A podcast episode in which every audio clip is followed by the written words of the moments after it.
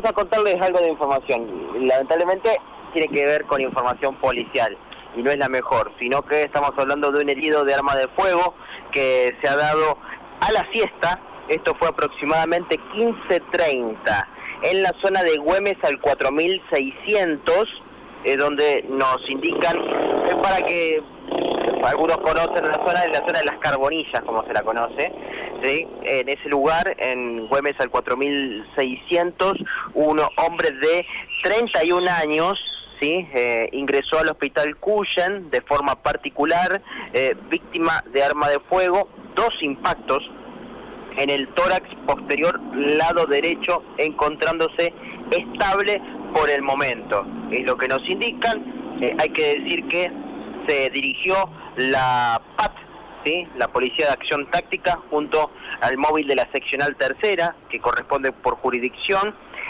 y que se indicó que cuando llegó al lugar se trasladó de forma particular en un auto de esta persona herida eh, y se envió al móvil policial para recabar los datos.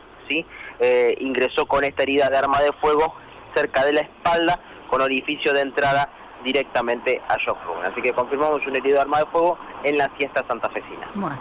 Bueno, la verdad que son las noticias que decías recién, ¿no? Lamentablemente hay que mencionarlas, pero eh, bueno, conforman, digamos, parte de una situación que atraviesa Santa Fe. Aprovecho que está Mauro para... Eh,